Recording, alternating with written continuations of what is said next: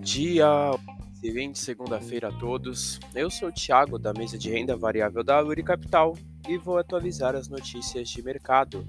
No mercado internacional, fechamento de sexta-feira, o S&P 500 teve queda de 0,40%, o DXY caiu 0,32% e os Treasuries com vencimento para dois anos tiveram alta de 0,28%.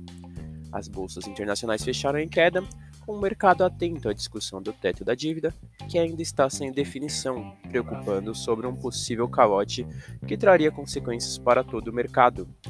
No mercado doméstico, fechamento de sexta-feira, o Ibovespa teve alta de 0,58%, o Dow subiu 0,64% e o D27 teve queda de 0,04%.